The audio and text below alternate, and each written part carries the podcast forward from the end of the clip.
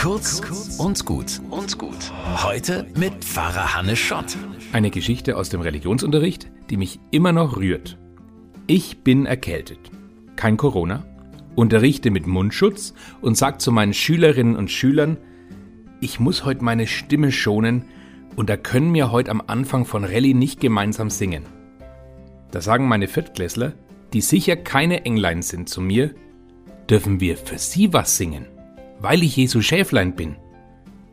Natürlich, sag ich und füg skeptisch hinzu. Kriegt ihr das echt hin? Das haben wir seit dem letzten Schuljahr nicht mehr gesungen und Liedblatt habt ihr doch auch keins mehr. Und dann singen sie. Jungs und Mädels, ohne Anleitung durch mich, gemeinsam fehlerfrei, drei Strophen, weil ich Jesu Schäflein bin, für mich, ihren Stimm- und sprachlosen Lehrer. Ich habe mal eine Geschichte gelesen, die endete mit den Worten, mir war, als wäre ein Wunder geschehen, und vielleicht war es auch eins. Und genauso ging mir es da auch. Kurz und gut. Jeden Tag eine neue Folge.